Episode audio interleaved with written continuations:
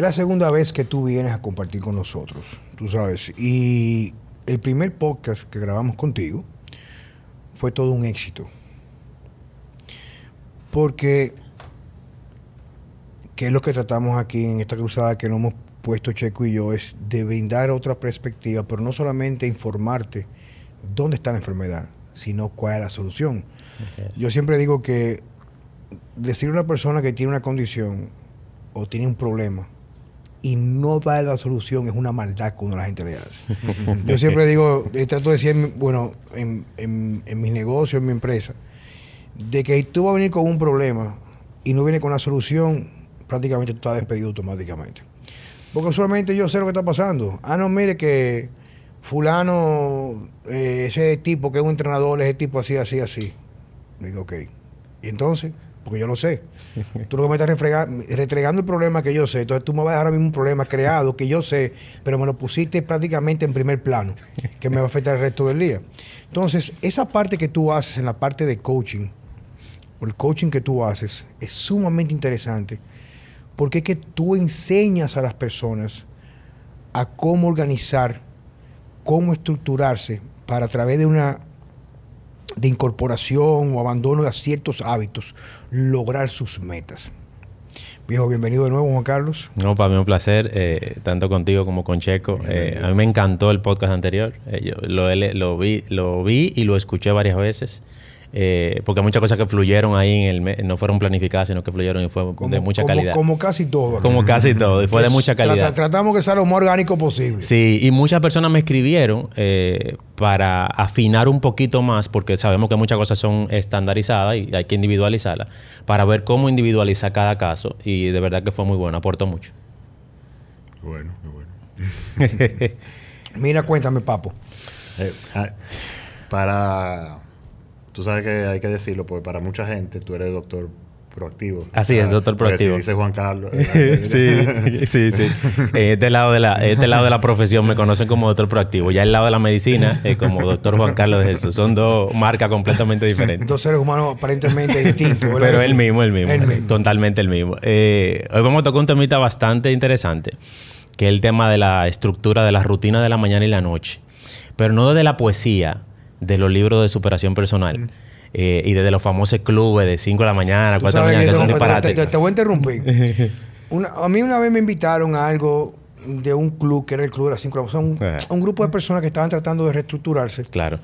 Y creo que desde de, lo que es la intención está correcto. o sea, porque, o sea, te da, te hace plantearte que tú no tienes una estructura. Exacto. O sea, tú no la tienes, tú vives improvisando. Claro. Pero cuando yo fui, yo vi esa pelea como a las 6 de la tarde. Yo vi de un grupo de 20 personas, 14 estaban durmiendo. ¿Me entiendes? Entonces digo yo, coño viejo, o sea, yo voy a madrugar para aprovechar mi día, pero soy prácticamente una pila de mierda al final del día. y es que hay, múltiples factores. Hay, gente, por ejemplo, que son consideradas búhos, que rinden mucho más de noche. Claro. O sea, cada quien es único. Sí. Pero es como tú dices, la idea es tener una estructura. Así es, así es. Eh, está claro, sí es verdad que se ha demostrado que lo que tú haces en los primeros 60 minutos de tu día define varias cosas de tu día. Desde el punto de vista de bienestar, desde el punto de vista de tu enfoque mental y desde el punto de vista de la productividad. La primera hora. La primera hora. Ahora, lo que tú haces en la primera hora no es un paquete estandarizado que todo el mundo debe cumplir, que es lo que pasa con esos clubes. Todo el mundo tiene que agradecer, luego hacer esto y luego hacer aquello, porque eso va a depender de lo que tú quieres obtener de tu día y de cuáles son tus metas y tus individualidades. No es lo mismo el que sale de ahí a entrenar como el que sale de ahí a sentarse a ver televisión o el que sale de ahí a trabajar con su cerebro. Son un enfoque muy distinto al momento de que tú quieres la mañana. Ahora, sí hay cosas que hay que hacer. El ser humano, eh, en términos de vida, se trabaja por día. El ser humano trabaja por 24 horas. Su organismo trabaja por 24 horas. Su organismo no trabaja por años se setea por 24 horas. Y ese clock, el ciclo circadiano, se hace por la temperatura.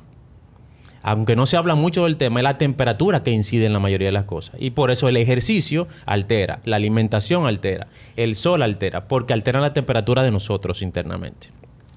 Entonces, hay algo que se llama temperatura mínima corporal, que es... Pero espérate, porque o sea voy contigo, pero es algo que me ha pasado con mu- mucha frecuencia a mí.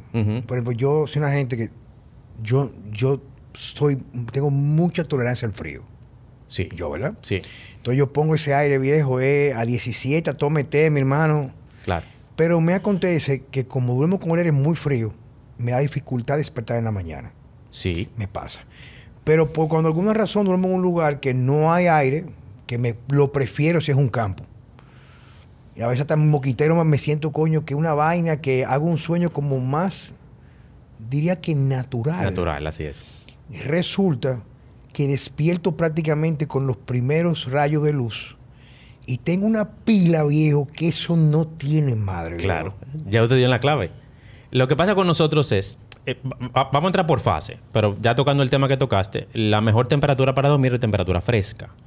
Se habla de 17, 18, 19. Lo que pasaba era que antes no necesitábamos aire para ese tipo de temperatura, dependiendo del clima donde tú dormías. Pero sí debe estar fresca, para que el cerebro entre en esa fase profunda de sueño.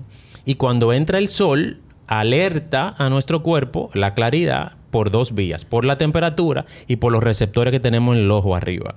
Esos receptores le dicen a nuestro cuerpo es de día y aumenta el cortisol de a un nivel sano, de despierta, de actividad. Y le dice a todos los órganos del cuerpo, incluyendo la neurona y la célula, es de día, levántate. Entonces, por eso es importante entender qué pasa en la primera hora de la mañana.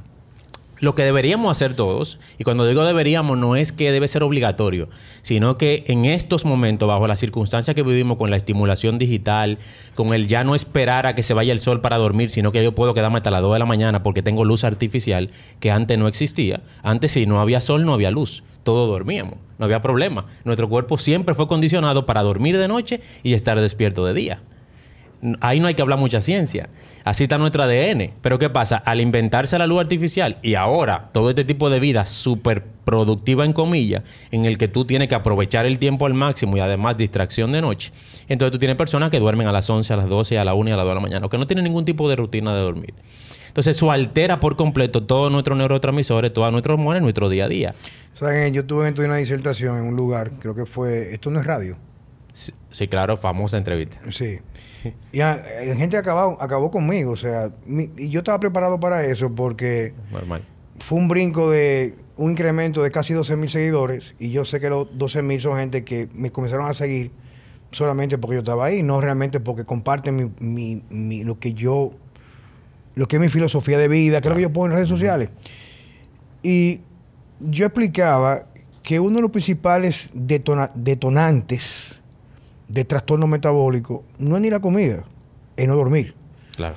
O sea, nosotros no estamos hechos para haber roto de forma tan constante, cotidiana, diaria, a través de nuestra vida completa, nuestro reloj biológico o ciclo circadiano. Así es. Por eso que digo a las personas, hay personas que yo le pongo una dieta, por ejemplo, y hay un grupo de personas que, por ejemplo, pueden responder el mismo, que es la dieta de Simo Diet, que es una forma de comer, y la gente consigue resultados específicos, eh, espectaculares, pero hay gente con resistencia.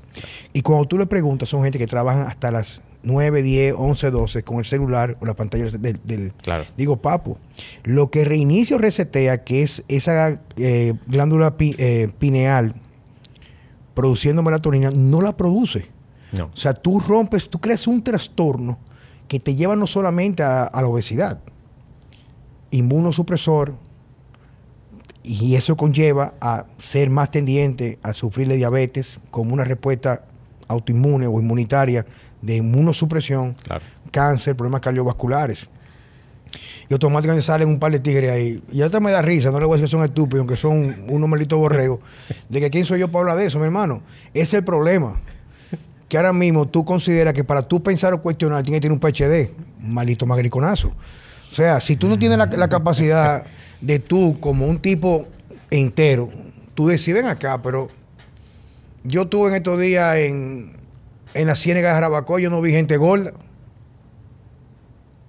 Pero yo estuve ayer, por ejemplo, dos horas que fui a llevar a mi niña al, al Clunaco. Uf. Y la piscina entera, Sí. entera, eso estaba lleno, eso parecía que estaba dando, el agua era, el agua era de coco y era gratis.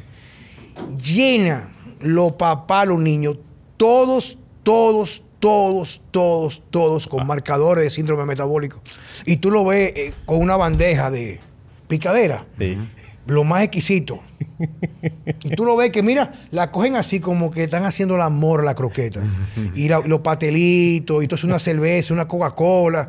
Y todos los niños, yo dije, Dios mío, pero ¿qué mundo nos espera? Claro. Pero tú comentar en contra de eso, que es la observación, lo evidente, tú no tienes el derecho porque tú no eres médico. Cuando a veces los médicos, y no es culpa de ellos, lo No, digo, para nada. son gentes instruidas por las farmacéuticas. Están enseñados para pensar y ver de la misma manera que la mayoría, viejo. Sí. Entonces eso que tú dices, viejo, es una cosa básica.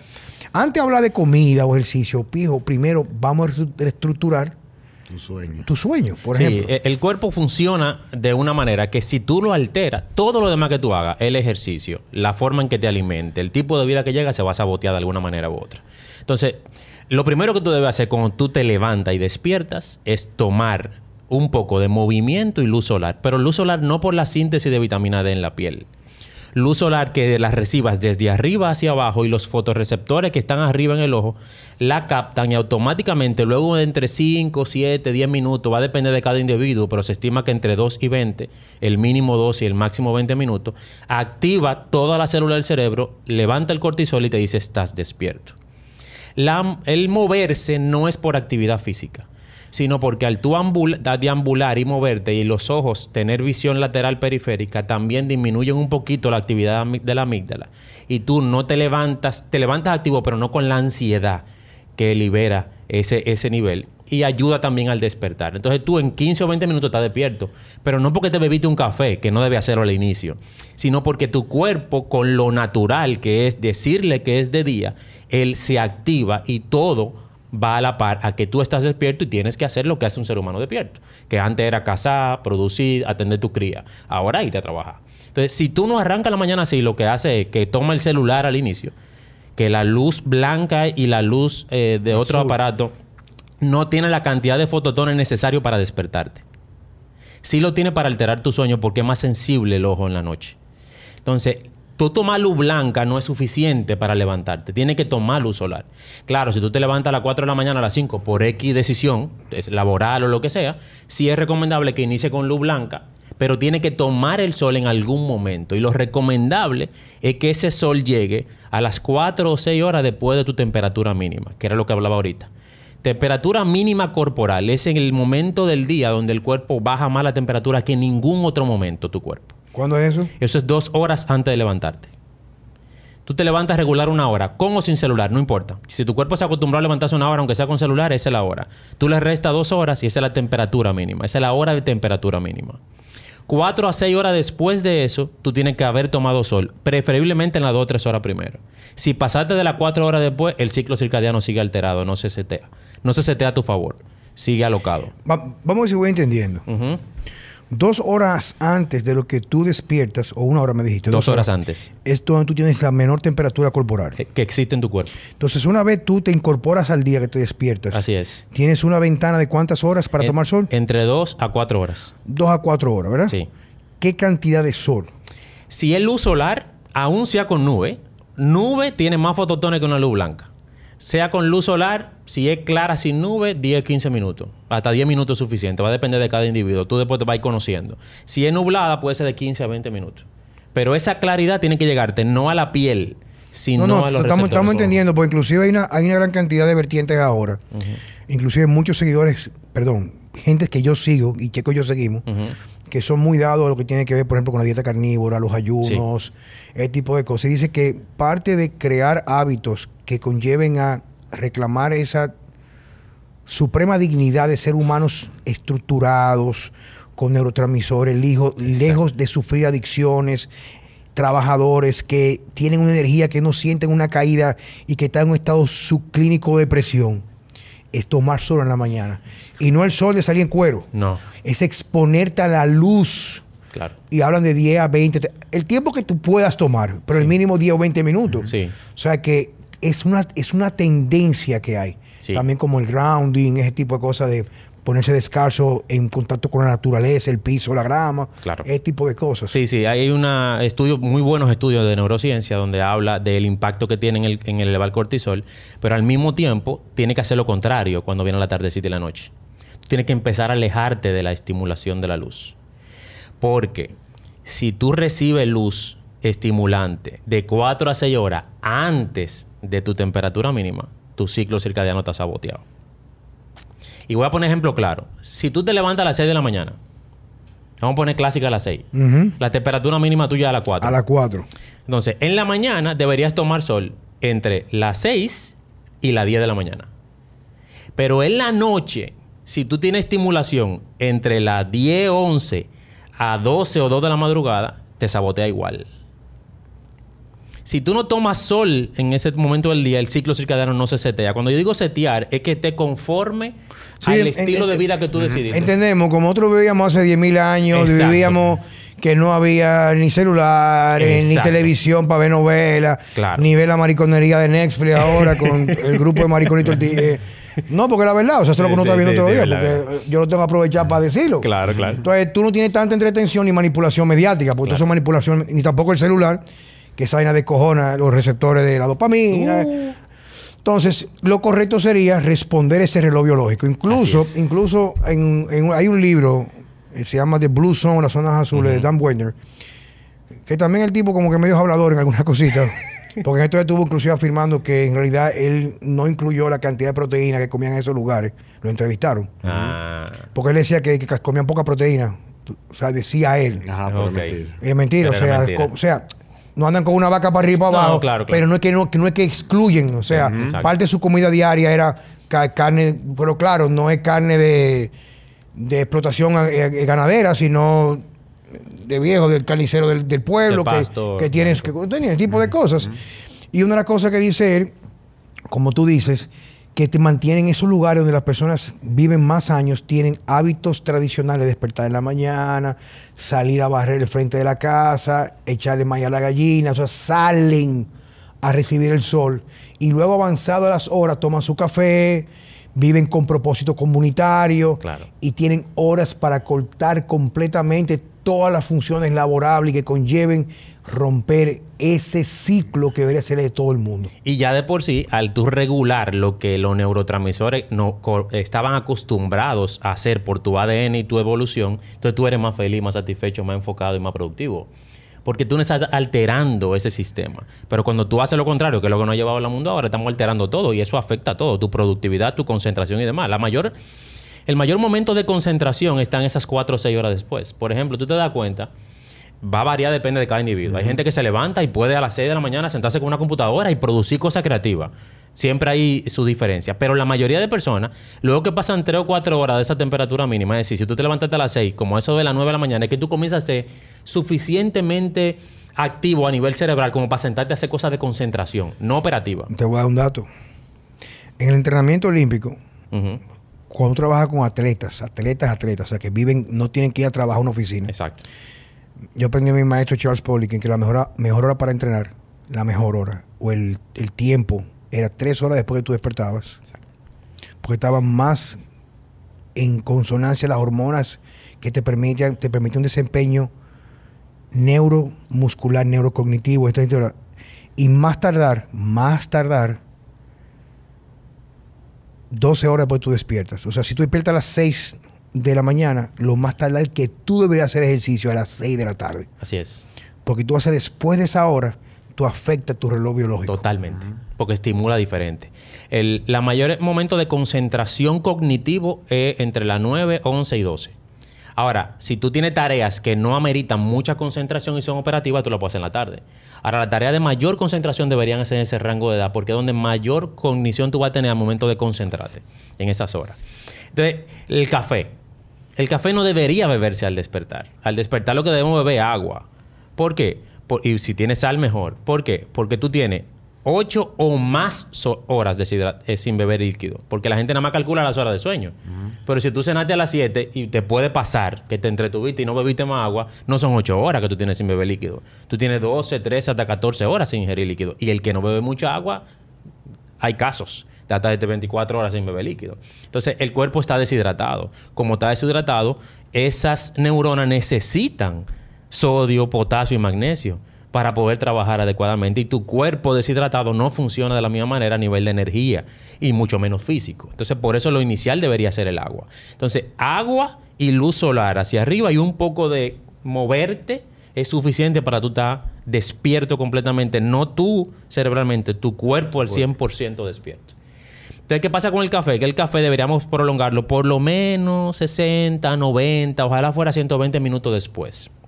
Porque la gente no ha entendido que el café, el café no es que da energía como tal. El café lo que pasa es que ocupa el lugar de los receptores de la adenosina.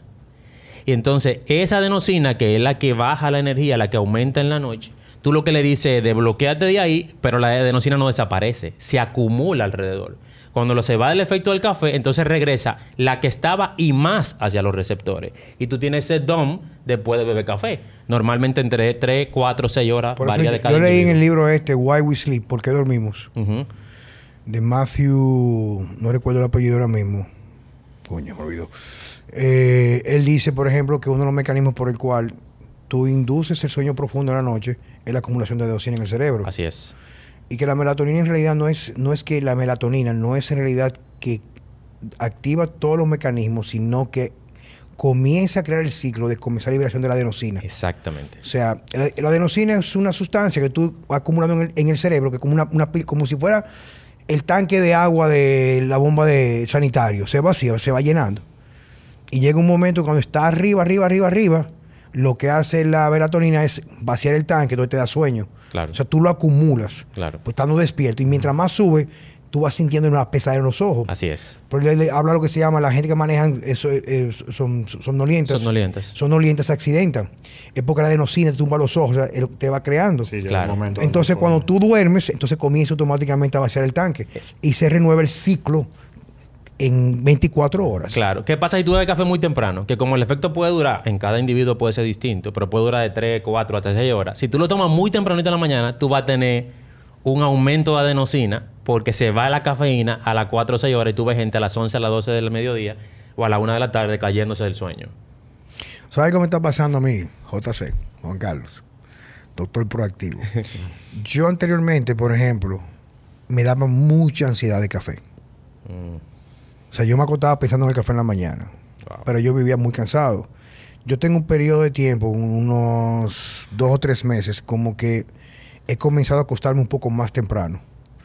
Despierto siempre entre 5.45 y 6, pero me quedo en la cama un rato, salgo, pero a veces me preparo el café y no me lo tomo, porque siento, o sea, hay una relación directa para mí entre aquellas cosas que tienen un efecto estimulante o calmante y la carencia de algo en tu cuerpo. Claro. Si tú no tienes suficiente dopamina, porque a lo mejor tú usas mucho la pantalla, no Claro. duermes bien, malos o bajas en esta proteína animal, hay muchos factores que pueden incidir en la producción de dopamina que te mantienen muy alerta, te mantienen muy proactivo, Sí. te mantienen muy... eh, hoy no se procrastina nada, vamos a Sí, tirar para adelante. Si te falta, en la mañana te lo pide. Claro. Lo mío pasa al final del día con la serotonina y los dulces y las comidas azucaradas, ¿tú me es, entiendes? así es. Pero me está pasando que últimamente, pero fue algo ni siquiera planificado. O sea, yo me tomé una taza de café esta mañana, como a la, no sé, viejo, nueve, nueve y media. Y el fondo se me enfrió porque no me lo tomé. O sea, Sí. entonces es, es la- es algo que yo siempre digo a las personas. Cuando yo hago las disertaciones de lo que tiene que ver con la alimentación, curar el intestino, buenos hábitos, dormir temprano, no coger... Ya yo, por ejemplo, en el plan que yo envío a mis pacientes, lo primero que yo le indico en la hoja de entrada del correo electrónico es hábitos como la pantalla azul no de noche Claro. y despertar en la mañana y por lo menos exponerte un par de veces al sol para Sí. poder restablecer ese ciclo. Claro. Lo que pasa es que tú me has dado detalles de lo- del por qué en realidad. Y es impresionante que te reitero, es el hecho de que cuando tú tienes esas manifestaciones de ansiedad, es tu cuerpo expresándote una carencia, es una necesidad que tú tienes. Así es. Entonces la solución no sería darle más de lo que te pida, además cuando son cosas que podrían estar en contra de tu salud, tu desempeño, sino entender qué factores están incidiendo en que tú te sientas así. Claro. Eh, y lo que pasa con la cafeína es que hemos creado adicciones bastante grandes eh, y nosotros la asociamos a que la necesito para estar despierto. Y la gente dice, yo no puedo, yo no funciono sin mi cafecito. Y lo cual es completamente irreal. Lo que pasa es que como ya nos acostumbramos a ella, tú entiendes que el no tenerla cerca no va a funcionar. Pero si tú empiezas a postergarla un poquito más, el efecto de la cafeína va a ser mejor en tu cuerpo. Tú y yo hablando, yo pensando en Checo. Ay, Dios mío, no me digas eso. Yo mirándolo. yo, por ejemplo, ahora nomás bebo dos tazas. Yo me tomo uno a eso de las nueve y media de la mañana y me tomo una segunda tipo una de la tarde. No muy tarde porque en mí sí dura las cuatro a seis horas. Entonces si me la tomo muy tarde en la tarde puede sabotearme el descenso de mi nivel de actividad para la noche, para Sí, dormir. yo, yo trato de evitar lo estimulante en la tarde. Sí, sí. Mientras más cerca de la noche, peor. Eh, y se ha visto estudios donde hay personas, porque esto es individual, tienen hasta seis horas del efecto de la cafeína y hasta más. Hay personas que no, que en tres horas. Por ejemplo, nosotros los de medicina, eh, yo llegué a un momento, ya no, porque ya me limpié mucho, pero en una época donde yo era residente de pediatría, tú sabes que uno es un perro. Uno tiene que estar despierto todo el día, el primer año de residencia, en los hospitales, como un guardia vestido de blanco con una corbata verde y tú no duermes. Y tú estás postguardia y no te puedes ir a descansar porque tienes que terminar unos expedientes. Pero tienes que ir a tu casa a repasar porque tienes que entrar el otro día. Entonces tú duermes son dos horas, tres horas. Diablo, coño. Yo llegué a beber, yo llegué- oye esto, oye esto Juan Carlos, yo llegué a beber cafeína con Coca-Cola Patilla de cafeína. con- para mantenerme despierto. Tú sabes que en una época te va a sonar jocoso. Checo sabe la historia. Yo hace ya 15 años aproximadamente me, me sometí a un... Tuve un problema económico grave, o sea, unas deudas personales y tuve que hacerle frente. Inclusive demostré, me demostré que tenía resiliencia porque me empoderé y, y fue mi mejor momento en mi vida. O sea, trabajé más, pero además dormía cuatro horas. Wow. Y yo me levantaba a las 3.45. Wow. Entonces yo mandaba a buscar a España un medicamento que se usa para la- el asma que se llama efedrina level. Ah, sí, claro. Esa mierda está a una esquina de anfetamina, viejo.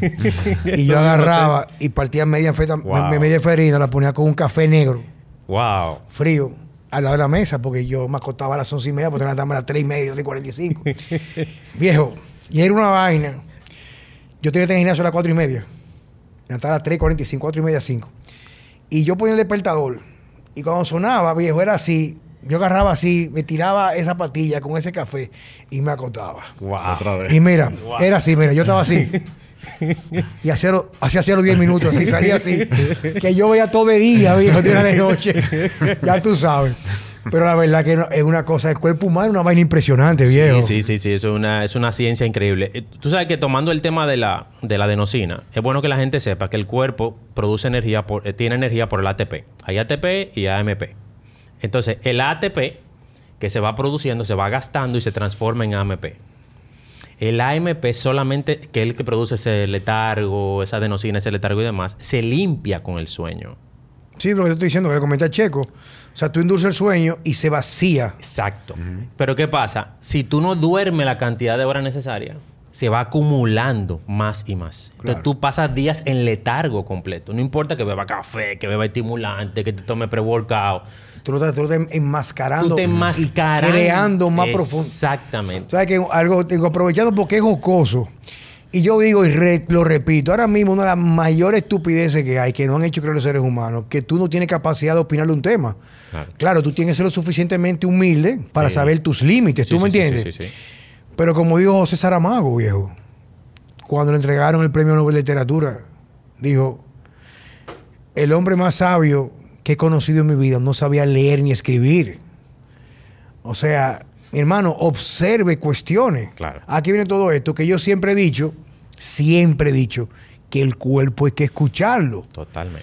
Concho, que yo me el fin- hay fines de semana que yo no se me quita el sueño, sigue durmiendo. Que te vas a sentir mucho mejor. Y yo recuerdo en esa época que yo trabajé tan fuerte tantos años, Sí. la única manera de yo poder recuperarme 100% era los fines de semana desconectando. Claro, Y dormía, dormía, dormía, dormía. claro. Y a veces yo me recuerdo una vez me fui a un crucero, eso fue el, en el 2001, 2000. El primer crucero venía aquí, una vaina, y había una oferta baratísimo, viejo. El crucero entero era coño como, como por 600 dólares, viejo. Pero es temporada baja, es un crucero que venía de Europa y pasaba por aquí en diciembre y vaina. Y yo recuerdo que yo, yo me monté en el crucero, eran cinco o seis días, con seis días con cinco noches. Y los primeros tres días yo ni salía de la habitación, era comer, dormir, comer, dormir. Ahora eso sí, ya tú sabes cómo salí yo, ¿verdad que sí?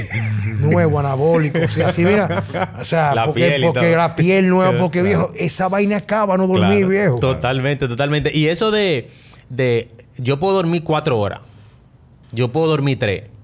Hay mucha no, no, discusión. tú, tú- no, tú podrías, tú puedes. Tú puedes. Ahora, el, eh, tú puedes ser productivo durmiendo menos de 7 horas, pero no saludable durmiendo menos de 7, 6 horas.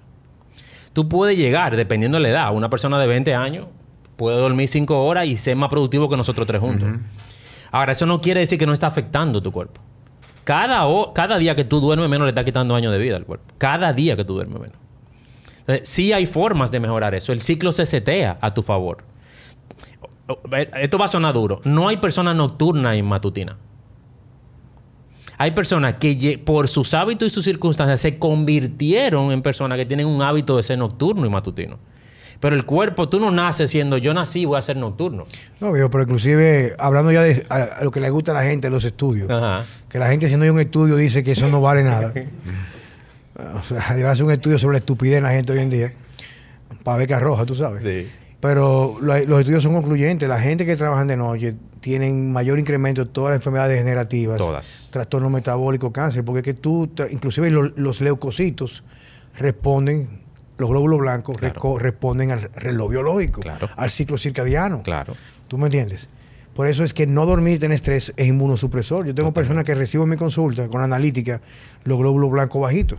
Tú le preguntas, claro, puede ser multifactorial, pero cuando es en general, tienen un desastre, estilo de vida, estrés, no duermen bien. Sí. Entonces la solución no es que voy a tomar qué pastilla, viejo. Tiene que tú buscar la manera de resolverlo. Claro. Yo tuve una consulta con un tipo muy, no es mucho, tan medio amiguito, un dominicano que tiene un sub, muchacho joven, viejo, no sé, 38 años, 37, no sé, no recuerdo ahora mismo, que él tiene un problema porque él trabaja en impuestos, o sea, él trabaja en registro de impuestos y el tipo es adicto al trabajo. Y me comenta que prácticamente le está costando su segundo matrimonio y que el estrés que él maneja es una cosa impresionante. Y que bueno, entonces tú tienes que elegir qué tú vas a hacer con tu vida, o sea, nadie puede elegir por ti pero te estás quejando de lo que tú estás obteniendo como resultado en tu parte personal, tienes que tú reestructurar tu vida. Claro. Porque si no, no lo vas a lograr. Y usualmente, lo que vamos a perder, lo que tú vas a perder de más, más valor, que no que no tenga un valor, no va a ser tu matrimonio, va a ser tu salud. Sí, totalmente. Indiscutiblemente. Totalmente. Cuando la, cuando la persona me buscan para trabajar productividad y me dicen, mira, para que yo quiero ser más productivo, quiero alcanzar esta meta, quiero alcanzar este nivel físico, quiero llenar este dinero, quiero irme mejor en mi trabajo, terminar una maestría, perfecto. La, la meta es que sea. Lo primero que yo trabajo, aparte de la claridad de qué es lo que tú quieres, es ponerle rutina de la mañana y la noche, la primera dos semanas. Mientras estamos discutiendo cuáles son las metas. Ábrame esa rutina. Ok. Primero levantarse, claro, según la individualidad. No es lo mismo poner una rutina a una persona que tiene que coger una guagua de una hora y media para entrar a un trabajo a las 8 que otro que vive a cinco minutos, tiene un vehículo cómodo y dos amas de llave. según la individualidad. Levantarte en la mañana, salir de la habitación. Por favor, pongan el celular en un lugar donde tú no puedas apagarlo y quedarte acotado. El celular tiene que estar a una distancia en la que tú tengas que pararte a apagarlo. Por ahora. Luego que tú tengas un estilo de vida saludable, lo esencial sería que tú no te despiertes con celular, sino que te despiertes con la luz. Si tú no tienes luz, hay unas lamparitas que venden ahora que se va, va subiendo de, de, luz a luz clara, de luz amarilla, porque recuerda que las fases del sueño son fases de 90 minutos. Cuando tú te levantas con alarma, tú puedes levantarte en cualquier momento de la fase. Mercola, Mercola vendía esa, esa lámpara. Yo, yo, por ejemplo, uso una aplicación que eh, el teléfono tú lo puedes poner en, en modo avión, ¿verdad? Entonces, a través del micrófono, sí.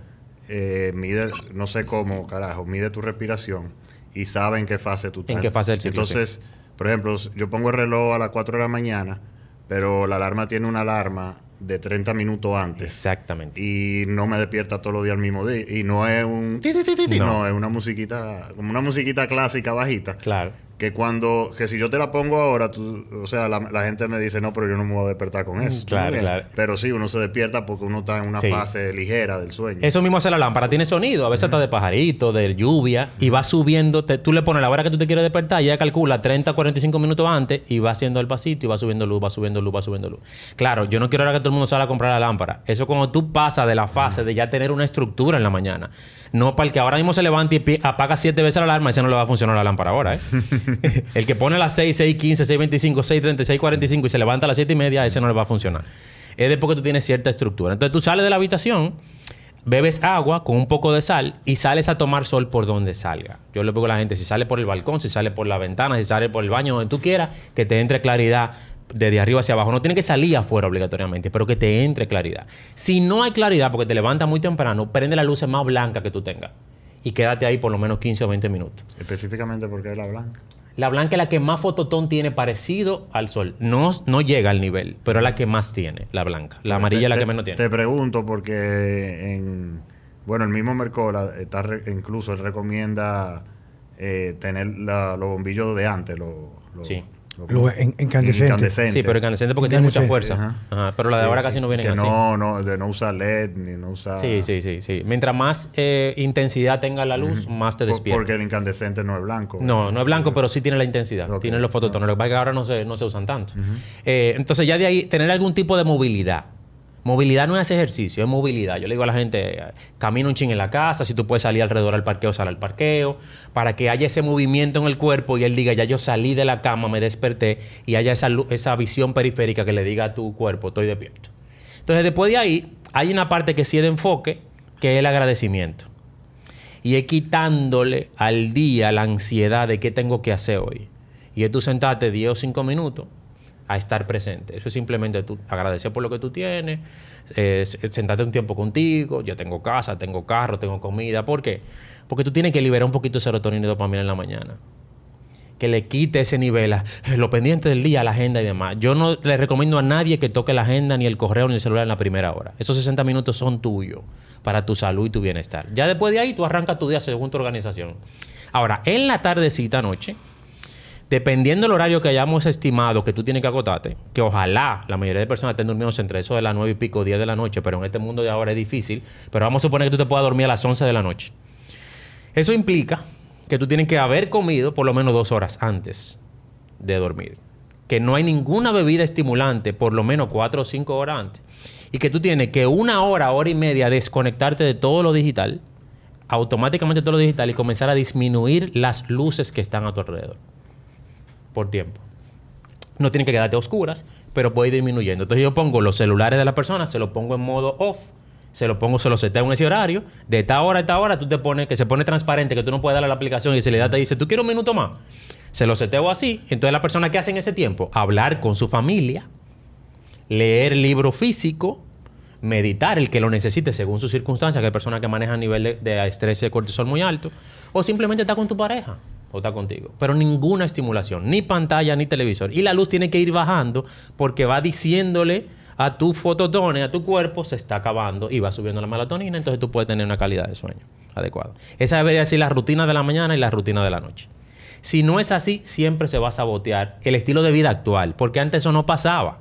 Porque antes simplemente yo me levantaba, mi abuelo se levantaba a las 5 de la mañana porque ya entraba cierta claridad y cierto sonido, salía, se cepillaba, miraba para afuera, salía a la vegetación, luego se bebía un cafecito y salía a trabajar para el conuco, pero mi abuelo se acotaba, ya a las 6 de la tarde estaba recogiendo, rezábamos rosario a las 7 y se acotaba a las 8 de la noche. Entonces, ahora, en ese tiempo no era necesario, pero ahora es necesario por toda la estimulación que hay. Sí, anteriormente eso era lo normal. Lo que pasa es que hoy en día es la excepción. O Es la la- excepción. hoy la norma es ese tipo de caos. Claro, pero entonces por eso tenemos alteradas muchas cosas. Eh, De los factores, porque hay muchos factores. Hay factores de alimentación, hay otro tipo de Tú sabes factores. que una de las cosas que yo he observado últimamente, y más que tengo ya prácticamente casi rumbo a tres años, cuatro, que además me dedico a la parte de consultas. Entreno apenas dos días a la semana en la mañana un par de clientes. O sea, yo me, he- me he ido alejando de esa parte. Es que las personas, mientras tienen más demanda de trabajo, especialmente en pantalla, trastorno de sueño, son las más propensas a una combinación o una de estas dos. Sí. A sufrir de depresión o ansiedad. O adicción o dependencia a alcohol o marihuana. Así es. O sea, una cosa impresionante. O sea, cuando yo lo veo casi siempre es un asunto de que eso es una constante que yo veo. O sea, cuando digo adicción es que sin eso no pueden lograr cerrar su día. O por ejemplo en la mañana el exceso de café. O algún tipo de estimulante, no sé. Hay gente también que se ha puesto mucho de moda meter cocaína perico para mucha gente. Sí, mucho. Hay gente que lo está haciendo, no sé. Pero yo, digo- yo digo lo que hay, o sea, Claro. no lo que quiera la gente escuchar. Pero que yo veo que el, lo que está previo a esto, lo que está de base, es un trastorno que conlleva a tener esas carencias de neurotransmisores que te van, te van a, a llevar a buscar cosas externas para reemplazar la sensación de los mismos. ¿Por, por qué el TikTok tiene tanto éxito? Aparte es una plataforma muy fácil. ¿Por qué el TikTok, tú estás sentado con él en la noche y tú no sabes lo que viene en cada pantalla? Entonces, por segundo tú vas viendo y dices, una emoción nueva, algo nuevo. No es como que tú sigues una cuenta. Si yo sigo a Juan Carlos y empiezo a ver los videos de Juan Carlos, yo sé que voy a ver a Juan Carlos. Pero si tú entras a TikTok y le das para arriba, en el buscador, te va a salir lo que tú sigues hasta lo que no sigues. Y esa emoción, eso es dopamina rápida todo el tiempo. Pa, pa, pa, pa, pa, pa, pa. ¿Qué ha pasado con eso? Y se está hablando mucho del tema. Que nos estamos acostumbrando a la, eh, el resultado y a la satisfacción rápida. Entonces ya no queremos nada con esfuerzo y sacrificio, porque todo es rápido. Yo como sin prepararlo, lo pido. Yo eh, tengo, Yo hablaba- físico, yo- sin, tengo físico sin hacer ejercicio, Yo hablaba, yo, hablaba, yo hablaba de eso con Mariel. O sea, que el mismo hecho de que hoy en día todo está tan fácil para las personas, que incluso las nuevas generaciones están creciendo sin herramientas de utilidad para su vida cotidiana. O sea, es impresionante. O sea, hay gente que no saben, viejo, freír huevo. Hay gente que no saben, eh, no sé, viejo, o sea, fregar. O sea, no, o sea, es, algo sencillo, pero Sí. no saben que hay una estructura, que tú coges que sé yo cuánto, que, o sea, ese grado de comodidad imperativo que hay donde tú prácticamente no tienes ninguna herramienta que podría ser de uso colectivo para sostener una sociedad, Claro. porque todo es virtual. Sí. Es impresionante, viejo. O sea, una cosa impresionante. Recuerda que antes, y hablando de muchos años, una un ser humano se paraba, salía de una caverna y duraba un día para cazar un animal. Un día, hasta dos sí, días. Sí, casaba. Si cazaba. Esa anticipación, esa dopamina era prolongada. Y una dopamina que duraba mucho su efecto. Ahora mismo no. Ahora tú tienes una dopamina rápida que entra en segundo y se va en segundo. A propósito de eso, Entonces no hay una satisfacción. Tú ves a la gente sin satisfacción. Sin esa plenitud de qué deseo. Y todo va variando constantemente. Que fue algo que yo, escúchame, Checo, fue algo que yo observé cuando fui a Cuba, hace ya casi seis años de eso. Que independientemente de lo que sabemos que es un país que está sumergido en una Sí, pobreza sí, por asuntos políticos, coño, viejo, yo no vi cubano triste, viejo. Tan jodidos, como dice. Oye, sé, estamos jodidos aquí. Están jodidos, pero viven chelchando, viven esto, hablan alto. Chico, dime, hey, que sé yo cuánto, y dime, de dónde tú eres, ese tipo de cosas, tú sabes. Pero es impresionante como llevarnos de un extremo, quizás de una, por decirlo así, Eh. una indigencia económica, a llevarnos la tanta abundancia y tanta mierda que nos ponen el día de hoy. Los extremos son malos definitivamente. Siempre. eh, que eso que tú dices del TikTok eh, se, se relaciona un poco con lo que pasa con la industria musical. Eh, tú sabes que, por lo menos para la mayoría de las personas de la, de la edad de nosotros, la música de ahora Sí, Una muy, mierda. Muy distinta. eh, es una mierda. Entonces, eh, pa- una aplicación que yo vi que, eh, que mucho tiene que ver con los eh, sistemas de streaming, Ajá. ¿verdad? Porque el artista no, o la- y la disquera no recibe dinero si tú cambias la canción a los 30 antes de los 30 segundos. Así es, igual pasa Entonces, YouTube. literalmente, la música está diseñada para engancharte Sí. en esos 30 segundos y que tú lo sigas oyendo. Así es. Contrario que, por ejemplo, tú agarras una canción de Led Zeppelin y la introducción sola son dos minutos antes de yo empezar Claro, a tocar de verdad. claro, ¿me entiendes? claro, Ahora las canciones tienen que ser incluso de, de una duración exacta, tres minutos y pico. Claro. eh, si no, la gente no, no la oye. Y te tienen que enganchar en esos 30 segundos. Porque hemos llevado el cerebro a estimularse solamente con la eh, dopamina rápida. Por eso ahora nadie lucha por un matrimonio. Nadie quiere hacer ese ejercicio que dé trabajo. Tiene que ser una rutina que sea rápido, que yo vea los resultados de una vez. Una dieta que sea rápido. Porque ya no es, ya hay un, ya hay un ese deseo del esfuerzo, del sacrificio. Pero veo, una de las cosas que yo vi también he visto, pues yo soy, siempre he sido muy buen observador. Yo hablo mucho aquí, pero yo usualmente cuando tomo cursos en mi, tra- en mis- en mi, en mi vida de, de aprendizaje, yo llegaba calladito, pero era muy observador. Y yo recuerdo que decían, la- si la gente supiera o entendiera el impacto que podría ser en un ser humano de temprana edad tener el hábito de hacer su cama todos los días. Sí. Si uno pusiera a sus hijos diario a hacer su cama, diario a hacer su cama, fuera algo que le diera inclusive un propósito de capacidad de tener un, un logro de yo lo pude hacer y yo lo hago. Claro. Y eso crea en proyección buscar que cada quien cuando emprenda un proyecto poder concluirlo. Sí.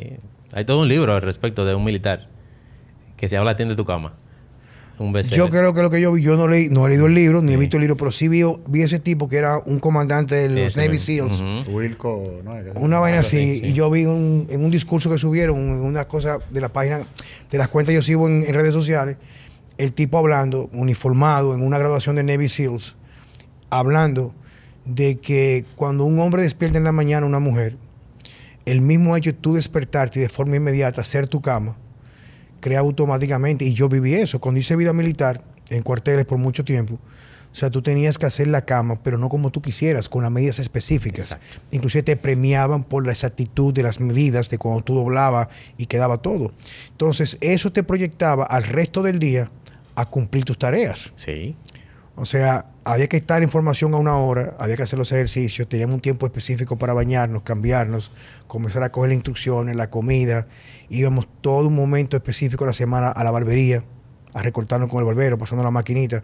O sea, había una estructura. Así es. Por eso le comentaba yo ayer cuando fui al programa de, de Tono de Radio, me topé con unos muchachos jóvenes militares, prestan de seguridad, y lo escuché, lo escuché hablando, uno que está muy bien formado, están bien eh, adoctrinado militarmente, y el otro sí sigue la disciplina, pero estaba como cuestionando ¿no? algunas cosas. Y yo eh, se paró el más formal, el más militar de formación, un momento, y el otro me abordó. Y yo me identifiqué y comenzamos a hablar. Y le digo que definitivamente si hay algo que yo haría de nuevo, si tengo la oportunidad de vivir de nuevo, es hacer vida militar. O sea, de nuevo. Pero lo haría inclusive con más intensidad, con más preparación, pero por menos tiempo. Sí. Porque es que esta es una formación. ¿Tú entiendes? O sea, yo sé que mucha gente no va a estar de acuerdo conmigo, pero yo creo que el ser humano, mientras se siente tener más herramientas para ser capaz de defenderse, tener la capacidad de subsistir, ser independiente, autónomo, tú alejas mucho más las cosas que hoy en día pasan con la mayoría. Ansiedad, depresión. Porque tu mente siempre está ocupada. O sea, tu mente está ocupada en que tú puedes resolver. Claro. Y la vida militar de buena formación, especialmente táctica, te enseña eso. Sí. A tener estructura, te, te enseña a hacer lo que no se puede hacer inclusive con nada en la mano. Un curso de supervivencia, un curso de comando, no sé, cualquier cosa, te enseña. Y ante todo te enseña a no permitir doblegar tu cuerpo al comando del cerebro porque ya dice que tú no puedes más. La gente se rinde con mucha facilidad hoy en día. Así es. Así es. Y ya el, el hecho de tú tener control sobre arreglar la cama es una victoria pequeña. Que Pequeñita, esa emoción. que tú lo haces. Y te dice a ti que tienes control sobre tu día desde el inicio. Y eso te hace un enfoque en el que tú puedes avanzar de una manera distinta en las 24 horas. Por ejemplo, antes, cuando se trabajaba tema de, de productividad, crecimiento y demás, era meta a largo plazo. Eh, tener una casa. Entonces la gente trabajaba años por tener una casa. Tú no puedes trabajar así ahora con el individuo. Yo trabajo meta 3 a 6 meses y con los pasitos del día. Que a por lo menos dos cositas hoy. Y así que tú vas creando en el individuo esa mentalidad de yo sí puedo, yo sí tengo control y lo vas montando sobre un sistema de organización y estructura donde el tipo tenga, de verdad, eh, pueda decidir en sus 24 horas qué hace para estar más cerca de cada una de esas cosas. Pero todo eso es necesario, todo eso se puede dar si tú tienes una buena rutina de la mañana y la noche. Tanto así que hay horas específicas. Esto no es transversal, pero hay horas ideales para cada cosa. Eh, por ejemplo, el hecho del ejercicio. El ejercicio de HIIT, de endurance, debería ser en la mañana. Y el ejercicio de pesa debería ser entre 12 y 4.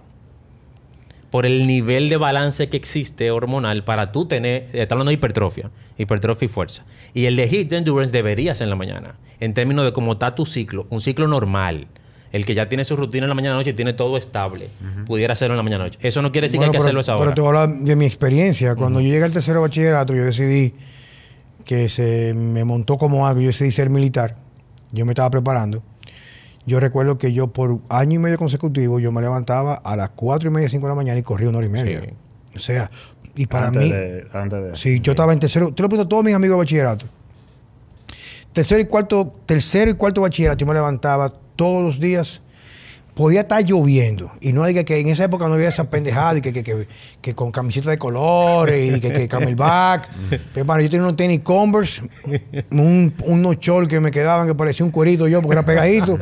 Pues yo era muy, muy delgado. Y un t-shirt viejo, cualquier t-shirt que apareciera. Y yo me salía corriendo de los prados, cogía la Charles Sommer, cogía la Winston Churchill, Sarasota, Núñez de Cáceres, John F. Kennedy y terminaba en Dominican Watchman, en la entrada de Los Prados. Y llegaba a mi casa caminando a Los Prados. Claro. Y yo corría eso en una hora, hora y algo. O sea, yo tenía, una- yo tenía un buen tiempo. O sea, yo Sí. preparándome para la vida militar. Claro. Y yo tenía una estructura. Llegaba a mi casa, comía lo que había en la mañana, hacía un sándwich o víveres con huevo o avena que preparaba mami. Me montaba una bicicleta para el colegio. Y cuando llegaba al colegio en la tarde, hacía mi pez en el patio yo solo. Wow. ¿Tú me entiendes? O sea, había- yo, yo tenía una estructura que nadie me sacaba. Y ahora, de que tengo como 13 o 14 años, yo soy así, papá. Ahora yo estoy más alejado por los compromisos. Digo, me mantengo en mi estructura, pero mi vida iba en torno a eso. Claro, ¿Tú entiendes? claro. Sí, sí. Entonces, Es lo que yo refiero, o sea, lo que yo refiero, perdón, lo que yo me refiero muchas veces, Juan Carlos Checo, es que yo creo que han hecho tan compleja la vida hoy en día, tan compleja, y esa complejidad no ha robado el propósito real de vida. ¿Tú me entiendes? O sea, y tengo que hablar de la experiencia que me ha tocado vivir y no puedo juzgar a todo el mundo porque me ha tocado la excepción. Pero, por ejemplo, yo he contratado muchachos de menos de 30 años, 30, 32, 28, 24, a veces, por ejemplo, para trabajar en redes sociales. Te hacen un compromiso de trabajo entre ellos, se desaparecen y te cogen el teléfono. Ah, no, que fue que me, O sea, no hay como un compromiso. Y es que le han vendido que todo se puede sin pagar el precio, sin tú vivir el esfuerzo. Cuando en realidad la satisfacción viene, no lo tú logras, sino tú sentirte capaz de mantenerte con una rutina, el trabajo arduo, tú tener el resultado. La satisfacción viene, viejo, de esa parte, o sea, de tú ver que te vas mejorando, que tú puedes lograrlo, de tú decir, tú sabes una cosa, yo voy a lograr leerme un libro semanal. Claro, un libro pequeño. Sí, sí. Porque yo tampoco soy vago. o por ejemplo, yo lo que voy a hacer en vez de pensar que voy a acabar el libro, yo le voy a dedicar todos los días 40 minutos a leer en la mañana, por ejemplo. Y cuando tú una vez en un año, ¿cuántos libros tú no te lees? Libros que te dan a ti otra perspectiva de independencia. Sí. Pero mientras más llenamos nuestra cabeza de esto que está acá, más lo llenamos. Usualmente no llenamos Vamos a un mundo de la virtualidad donde todo lo que imaginamos es imaginario. Porque estamos siendo menos humanos cada vez. Así es. O sea, yo recuerdo la vida sencilla de mis abuelos. Yo niño, yo viniendo de Estados Unidos, compraron un campito por ahí por Jaina, por San Cristóbal. Viejo, y era la rutina todos los días. Se levantaba mi abuelo a echarle vaina a la gallina, le echaba eh, agua a los puercos. Y yo estaba con mi abuelo pegado ahí, la gallina, buscaba los huevos para hacer desayuno. Ya mi abuelo, mi abuelo tenía planificado el desayuno, la comida y la cena, cómo iba a ser, que los domingos, los lunes. O sea, había una estructura, pero hoy no la hay. E incluso una de las grandes crisis que lo conversé con mi hermana Claudia y con Checo en el, uno de los pocos anteriores, que hoy en día es que los padres hoy en día y todo el mundo ha comprado esa idea de que la felicidad y ser admirado es vivir cansado, endeudarte y tener cosas que tú en realidad no necesitas solamente para aparentar y encajar en ciertos estereotipos sociales. Y los niños se están criando solo, viejo. Claro. Solo, no. con la pantalla. Con la pantalla, Con la influencia que quieren meter de la, de la barbaridad, de la mariconería, la vaina esa, los niños hoy en día. Que lo están creando son niños con una gran cantidad de incertidumbre y sin claridad ni siquiera de su género biológico. Niño, no me importa el adulto. Y eso afecta a todo porque ese es el futuro, viejo. Sí, y es lo que encontramos ahora mismo. Ni siquiera están haciendo sociabilización. Viejo, ah, están trancados en su casa, No toman sol, no hacen actividad física. Oh, pero yo, yo, yo, recibo un niño, una pareja que yo estimo muchísimo, que vive en Orlando, dominicanos, que el niño nació como seis meses antes de la pandemia. Y el niño sale y llora a la calle. Porque lo tienen completamente encerrado. Y así todavía yo veo a esta altura del juego, señores. Y una cosa que a mí me duele, viejo. Yo veo a la altura, hoy en día, hoy en día, tú ves papá que van a buscar a sus hijos al colegio con una mascarilla, niño con una mascarilla, niño de 2 o 3 años. Entonces, es el mundo que estamos viviendo. Juan Carlos, cuéntame, ¿qué más tú tienes para ofertarnos a nosotros como un mensaje final? Eh, miren, la, la, vida no es compleja. La vida uno decide cómo vivirla. Al final uno se levanta cada 24 horas para ser más feliz, conforme a sus circunstancias y, convivir con nuestro entorno. Para eso hay que hacer cosas para estar vivo. Hay que comer, hay que alimentarnos, hay que caminar, además trabajar por ciertos estándares y demás. para que tú tengas una vida que tenga cierto balance en términos de bienestar, de enfoque, de, de emociones y de productividad, si tú no tienes una estructura que te trace día y noche, que te equilibre hormonalmente, neurotransmisores, tu energía y tu enfoque. No importa lo que tú hagas en el medio, a quién tú compres, cuántas aplicaciones bajes, qué ropa te compres, qué suplementos te, tú compres, tu día va a estar desestabilizado. Tú vas a tener muchos altos y bajos, tanto de neurotransmisores, de hormonas, de emociones, de pensamiento y demás. Entonces, mi recomendación es la siguiente. Traten de dormir 6, 7, 8 horas. Mira que puse 6 por si acaso. 6, 7, 8 horas. No debería ser así, pero para que no me estén matando. 6, 7, 8 horas. Traten de al levantarse en la mañana, salir de la habitación, no ponerle la mano al celular ni nada más. Salgan de la cama, tomen agua, tomen un poco de sol. despierten un poco, agradezcan por lo que tienen y ahí arranquen su día. Y segundo, traten de desvincularse en la tarde, noche de todas las estimulaciones, los aparatos digitales y dediquen tiempo de calidad a cosas que a veces damos por sentado, como por sentarse a hablar con los hijos, sentarse a hablar con uno mismo, tener actividad con la pareja, leer, etcétera, o simplemente estar por estar. Solamente con eso, si lo logran, ya están haciendo un cambio en su vida. Checo. No, muy bien. Eh, casualmente tuvimos un invitado anteriormente que aplica muchas de las cosas que, que tú haces, que, tú, que, tú, que tú dices promueve y yo sé que tú... él se levanta a las 3.30, eh, medita, pasea a los perros. Eh, no me recuerdo. O sea, él, llega al gimnasio a las 5, 5, 6, nada más trabaja a 5, 6 de la mañana con clientes ya a las 7 sube a su oficina. Pero sobre todo esa parte de la mañana. Que o sea, que, él, que, él, tiene, él tiene un hábito, pero él lo tiene estructurado. Entonces, él, él sí duerme siesta a propósito. Claro, por la hora. Duerme una hora y media, se acuesta a las 10, 10 y media, pero él dice que él, tiene una estructura que le permite crecer mucho más rápido. Así es. Porque puede lograr sus metas en un tiempo récord. Así es. Él como empresario de su, pequeña empresa o la, o la, que fuese, y también porque mantiene una estructura mucho mejor para sus clientes. Totalmente de acuerdo. Sí, sí, sí. La estructura define toda la productividad. Ya después lo del medio es cómo tú avanzas hacia el día a día, hacia lo que tú deseas que ya ese es otro tema, de cómo ser productivo en las 24 horas. Pero solamente con estructura ya tienes la satisfacción necesaria para poder vivir tu día. yo sé que tú ayudas a muchas personas, tiene que ver cómo organizarse y salir del letargo y lo, que tiene que ver con estas vidas, bueno, digamos que algo así o desorganizado, sin propósito. ¿Cómo la gente puede contactarte a ti? A través de todas las redes sociales, como arroba DR Proactivo y al WhatsApp 829-638-7854. 829-638. 7854. 7854. Doctor Proactivo, Juan Carlos. un placer, gracias. Para nosotros ha sido un honor, tenerte y creo que las herramientas que tú has dado dan, un valor extra al contenido nuestro. Señores, muchas gracias por estar con nosotros en Vida Sana con Juan Carlos Simón y Francesco Jeremia.